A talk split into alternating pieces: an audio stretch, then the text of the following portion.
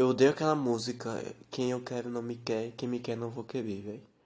Porra, é porque tá assim. Parece que cada dia que se passa as coisas estão piorando. Tá todo mundo encalhado no meio do, do mar, da praia. Tá ferrado, ferrou tudo. Opa, opa. Carnaval acabou. E aí agora tá todo mundo solteiro. Que ótimo. Todo mundo não, porque eu tô vendo tanto casal, mas enfim. Fiquem com o episódio.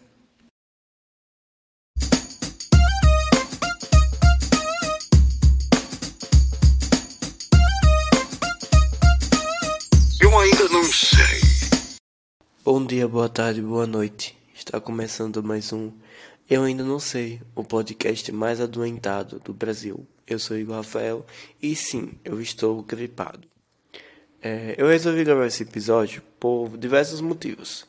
Um deles é questão que eu estou muito entediado, eu estou doente, eu passei o dia todo deitado e estou agoniado. Eu entro em um estado de agonia que mexe com a minha cabeça demais, sabe?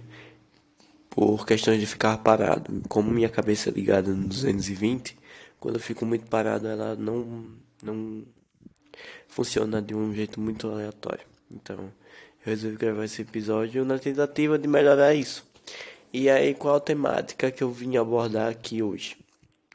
É, mais uma vez eu vim falar sobre amor, né? Porque parece que é um tema que eu infelizmente não sei lidar e tenho muita dificuldade e eu estou passando mais uma vez, como sempre, como todo episódio, por uma situação desagradável. Só que é uma situação que eu fico me questionando se vocês passam por situações semelhantes, que é aquela coisa de você estar tá passando por essa situação, mas é como se você tivesse passando por um período de aprendizado, sabe? Você está passando por um período que você sente que é só uma fase e que aquilo vai mudar. Mais cedo ou mais tarde tende a mudar.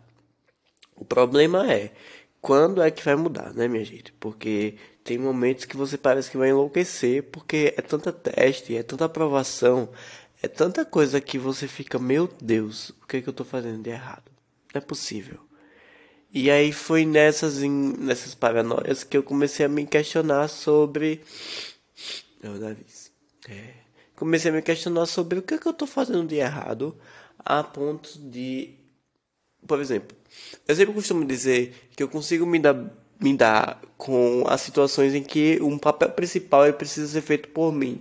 Por exemplo, no trabalho, no, na escola, nos estudos, no, nas tarefas. Quando sou eu que tenho que fazer.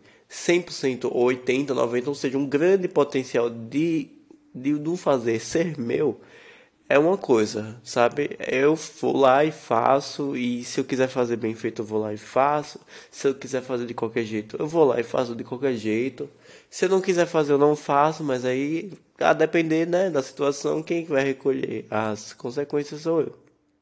Até aí tudo bem. O problema é que quando a gente fala sobre relações, no modo geral. Quando a gente fala de relações no modo geral, a gente está falando de uma troca de, do âmbito social. Ou seja, é, eu não consigo fazer tudo e que isso compense como se fosse um, sei lá, uma tarefa. Não. Eu preciso fazer a minha parte, sim, de fato, mas é um, um jogo de, de reciprocidade, ou seja, eu faço minha parte e você precisa também fazer sua parte para que o elo seja feito, né? Que para que isso funcione, não é um jogo de um só. É, as pessoas falam muito sobre amor próprio, eu tenho minha visão de amor próprio e eu acho que ele é totalmente necessário, sim, não é descartável, obviamente. Só que não se dá para amar por dois. Parece uma frase meio errada a depender do contexto que você analise isso, mas não se dá para amar por dois, é você vai amar a si mesmo e isso pode até te preencher, mas é muito relativo. Mas digamos que você consiga se preencher consigo mesmo. Isso é muito bom, porra, isso é maravilhoso. Só que tem pessoas que mesmo que ela se ame, mesmo que ela se cuide, mesmo que ela tenha elas ela para si mesma como a sua melhor companhia, mas isso não significa que ela está se amando por dois. Como assim? A gente sabe que o ser humano vive em sociedade, isso é fato. Você nasce de outro ser humano, você cresce, você. Possa ser que você seja é, interferido de viver em sociedade e morar dentro de uma caixa. Só que eu acho muito difícil isso acontecer. Então é bem provável que você venha ter interações sociais, seja ela muito em, um, em uma ampla escala ou seja uma pequena escala, mas você vai ter interação social. Então você vai construir relações. E nisso aí vem a questão da expectativa, mas isso aí é, é tema para outro episódio. O foco não é esse. O foco é a gente pensar que eu tenho muita dificuldade nessas questões, porque eu tento fazer a minha parte, sabe? Eu tento chegar e fazer com que aquilo aconteça, seja para amizade, seja para relacionamentos. E o foco, mais uma vez que eu digo, é relacionamentos. Eu tenho muita dificuldade em em várias questões, velho. É muito chato, porque eu sempre espero demais das pessoas. Eu faço a minha parte na expectativa daquela pessoa que vai fazer a parte dela também, sabe? Vai ser uma troca justa. Só que não troca. É sempre assim. Eu sempre amo por um só. Ou eu não tenho sentimento por aquela pessoa e ela tem esse sentimento. Ela quer fazer essa troca. Só que não é recíproco, sabe? E o que me fode é que a sociedade atual ela é muito chata. Sinto lhes dizer, mas é muito chata. Por quê? Por exemplo, você tá lá no Instagram e aí vem um cara que não faz muito seu tipo, ou uma mulher, enfim, e não faz muito seu tipo, e ela dá em cima de você. O bom senso é você negar essa essa essa tentativa de flerte na tentativa de explicar a pessoa que você não está afim. Só que a gente tenta fazer isso de uma forma que não apareça muito vulgar, sabe? Uma vulgarização de. Não seja escroto, por assim dizer, né? Só que as pessoas não gostam de serem negadas. Isso é fato, isso é do ser humano. A gente não gosta de levar um não. E aí elas se magoam, tem gente que bloqueia, tem gente que fica com raiva, tem gente que sai defamando você, tem gente que. Enfim. Fatores e mais fatores. E é muito chato. É muito chato, é muito chato. Eu acho que, da mesma forma, eu acho que todo ser humano precisa criar um senso. E esse senso não significa que você não deve se aproximar das pessoas, não. Mas você deve saber o momento de se aproximar e você deve entender que o outro pode, pode vir a gostar de você ou não. Por exemplo, é, antigamente eu costumava dar muito em cima das pessoas que eu achava interessante, que eu achava que poderia vir uma troca. Só que não era bem assim, as pessoas não tinham essa troca. E quando tinha, é, morava lá na puta que pariu. Não sei nem se eu posso xingar assim, perdão mas morava muito longe, então não tinha como fazer essa troca 100% acontecer, sabe? E quando é perto, a cidade que eu moro, me perdoe pessoas que moram na minha cidade, são complicadas. Eu acho que todo ser humano em qualquer cidade são complicados, só que aqui já a gama de pessoas aqui já não é muito grande e as que tem são todas problemáticas, inclusive eu. Então, fica difícil de você manter uma relação. É, ainda mais quando a gente fala do, do G do LGBT, né, minha gente? A gente sabe que é uma classe meio complexa, complexada. Uma classe muito de. Nem é meritocracia a palavra, mas é uma classe muito de ranqueamento, né, sabe? Aspectos de beleza e tudo mais. Mas enfim. E eu tô aqui desabafando porque é foda, é muito foda, é muito chato, é muito pertinente, é muito eloquente, é muito ente, muito ente, muito ente. É, eu já conheci pessoas maravilhosas no meu passado. Hoje em dia eu percebo que essas pessoas também não eram lá essas coisas. Teve gente que eu realmente eu vacilei de ter conhecido e não ter valorizado naquele momento. Eu tenho meus problemas, assim como todos nós temos nossos problemas, e não tá tudo bem, né? E não é sobre isso. Mesmo assim, eu tenho que continuar acreditando que uma hora chega, sabe? Uma hora eu finalmente vou encontrar alguém que consiga ter essa reciprocidade, eu consigo me sentir atraído por aquela pessoa e vice-versa. Esse vice-versa é o que eu estou mais procurando ultimamente. Porque eu é muito chato quando você começa a entender que não depende só de você, é um negócio muito complexo, porque quando dá merda, quando dá errado, a gente sempre costuma culpar a si mesmo. Eu falo isso por experiência própria.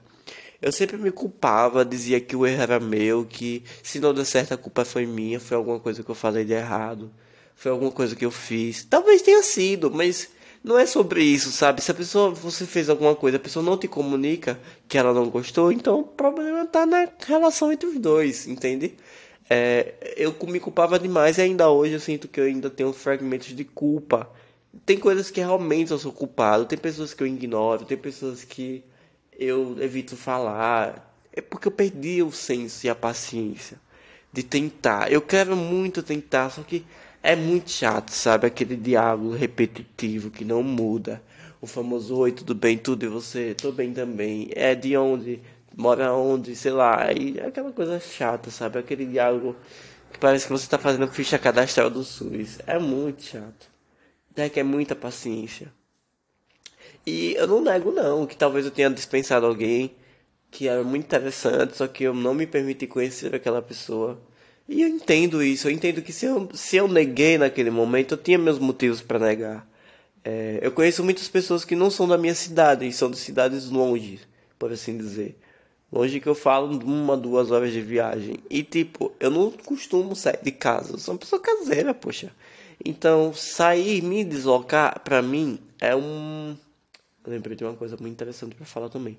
Me deslocar é sempre um tabu. Por quê? Porque é um movimento que eu não sou acostumado a fazer. Eu nem sou acostumado a sair da, da, minha própria cidade. Quem deve pra ir para outra cidade conhecer uma pessoa quase desconhecida é uma loucura que eu estou evitando viver. É... Agora deixa eu lembrar o que eu tinha dito que era importante. Sim, lembrei. É, e outra coisa que me, me chateia muito, outra coisa que eu fico puto da vida, outra coisa que eu fico arretado, é essa questão de eu sempre ser eu a ponto e a iniciar. Por exemplo, é, eu assisti uma série, acho que vocês devem já ter assistido, chamada Smiley.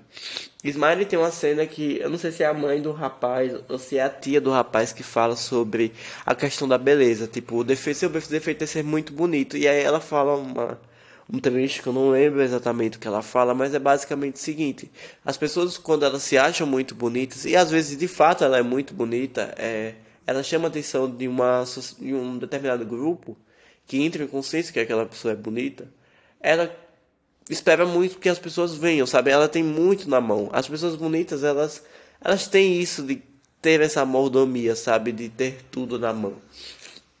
E aí ela não, não dá em cima de ninguém. Ela vai esperar e vai escolher o melhor que aparecer. Eu estou generalizando, mas não é querendo generalizar, é só para dar um exemplo.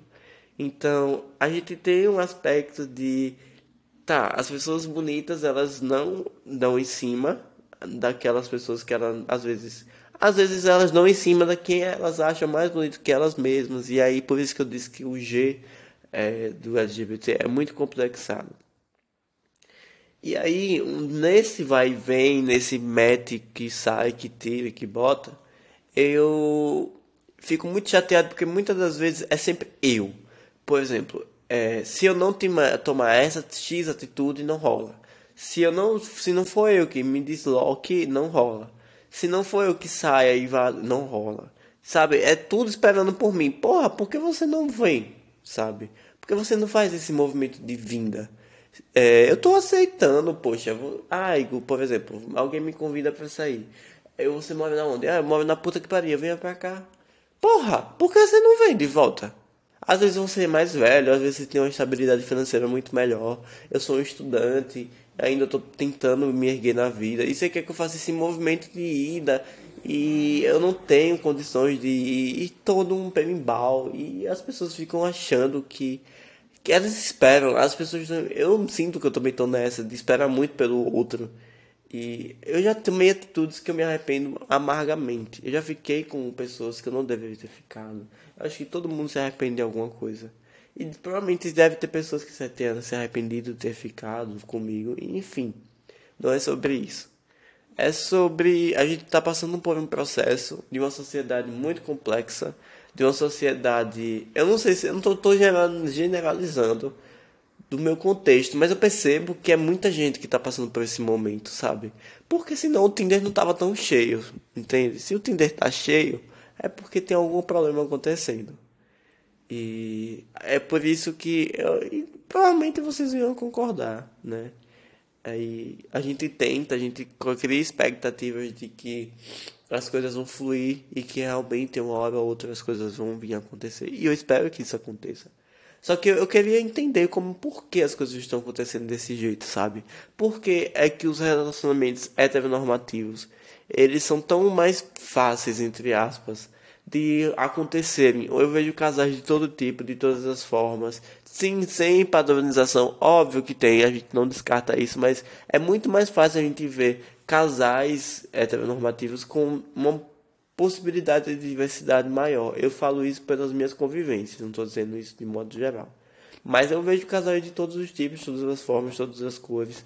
E parece ser mais naturalizado, sabe? Enquanto isso, no lado de cá, eu, eu falo pela minha sigla, que é o G. É uma complexidade de sempre querer o melhor, sabe? Sempre querer alguém que está acima de você, alguém que você considera mais bonito que de você. Só que aí vem as questões das complexidades, por exemplo, é, para imaginar você se vê de um jeito, aí você conhece uma pessoa que é totalmente é, você se enxerga mais feio do que aquela pessoa, se enxerga aquela pessoa com olhos de vidro, né? Enxerga a pessoa maravilhosa, de uma sem Deus a pessoa, né? E aí você me questiona, você não tem medo da sua autoestima começar a se autodestruir porque você está começando a namorar com alguém que você colocou na sua cabeça que é mil vezes mais bonito que você? Só que não é bem assim, sabe? Às vezes você considera aquela pessoa bonita e de fato ela é, mas não significa que, que vai acontecer esse movimento, sabe? De dessa autodestruição. Acontece muito, é muito comum acontecer isso. É, desabafei. Ainda não desabafei tudo que eu queria desabafar, mas é isso. Eu espero que vocês tenham entendido, porque na minha cabeça faz total sentido. E eu tô gripado e tá tudo. Hum, eu tô surdo, por assim dizer. Então, se cuidam, bebam água e tomem remédio em caso de doença. E amem mais. E escolham menos a quem amar. Mas isso não significa que você tem que aceitar qualquer pedido que te façam. Ame alguém que você esteja disposto a amar. E goste de alguém que você esteja disposto a amar. Não fique só porque a pessoa te chamou e você acha. Estou falando isso como se fosse para mim mesmo, mas enfim. Que você acha que tem que ser esse porque não tem outra opção. Sempre tem uma outra opção. Às vezes demora, às vezes não. Eu espero que o meu chegue mais cedo ou mais tarde. Mas se for preferir entre ficar com alguém sem sentimentos nenhum e sentir um descarte ou esperar um pouco mais e conhecer alguém que esteja disposto a gostar de mim pela pessoa que eu sou, então eu prefiro esperar. É sobre espera. E é isso. Um beijo e até mais.